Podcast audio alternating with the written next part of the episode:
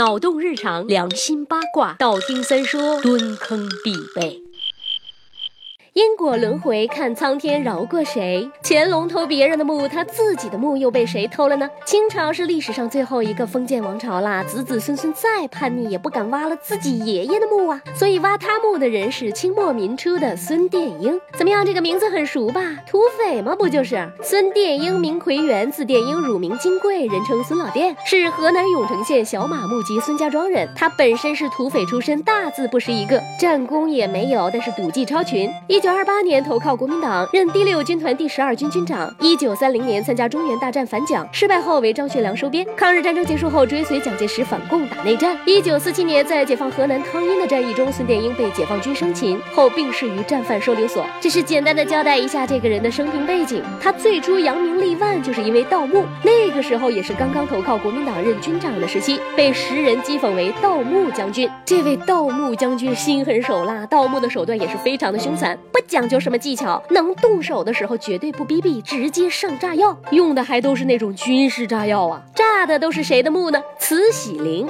乾隆陵、康熙陵。慈禧就不用说了，生前穷奢极侈，死后必然是豪华万状啊！这么说吧，当时中国最顶尖的物质财富几乎都集中在这里了。不用说了呢，所有殉葬的宝物很快全部被一抢而空。我们后来知道的什么夜明珠啊、翡翠西瓜呀，都是这个时候弄出来的，估价在五百万两。更令人人发指的是，相传慈禧棺木打开以后，看到她面色如生，肌肤白皙饱满，一名盗墓士兵居然动了邪念，扯下裤子就奸尸啊！我操！这口味是否也太重了些？乾隆的陵墓那就更不用说啦，自然也是不能放过的。这两个陵墓盗取下来，不算官兵私自藏下密下的，盗得的宝物一共装了三十车。在这儿，我们再说一个小奇闻：孙殿英在盗取乾隆墓的时候，还发生了一个小意外。前面我们说过了，乾隆的陵墓叫玉陵，一共葬着六个人，就是乾隆本人和孝贤、孝仪两位皇后，加上惠贤、哲敏、舒家三位皇贵妃，一共应该是六具棺椁。但是盗墓士兵并把第四道石门炸开以后。发现宝床上只有三具棺椁，摆在正中间的应该是最大的乾隆棺椁和他两个皇后的棺材，可就是不见了。找来找去，大家发现乾隆和两位皇后的棺材竟然离开了宝床，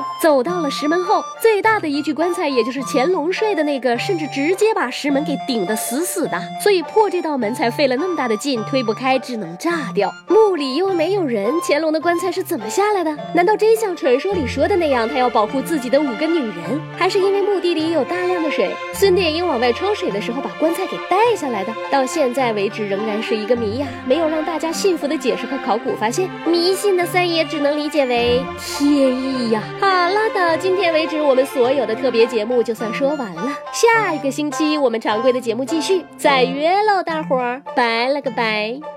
微信公号搜索“三公子约子”，曾经约的那个约，让我们彼此相爱，为民除害。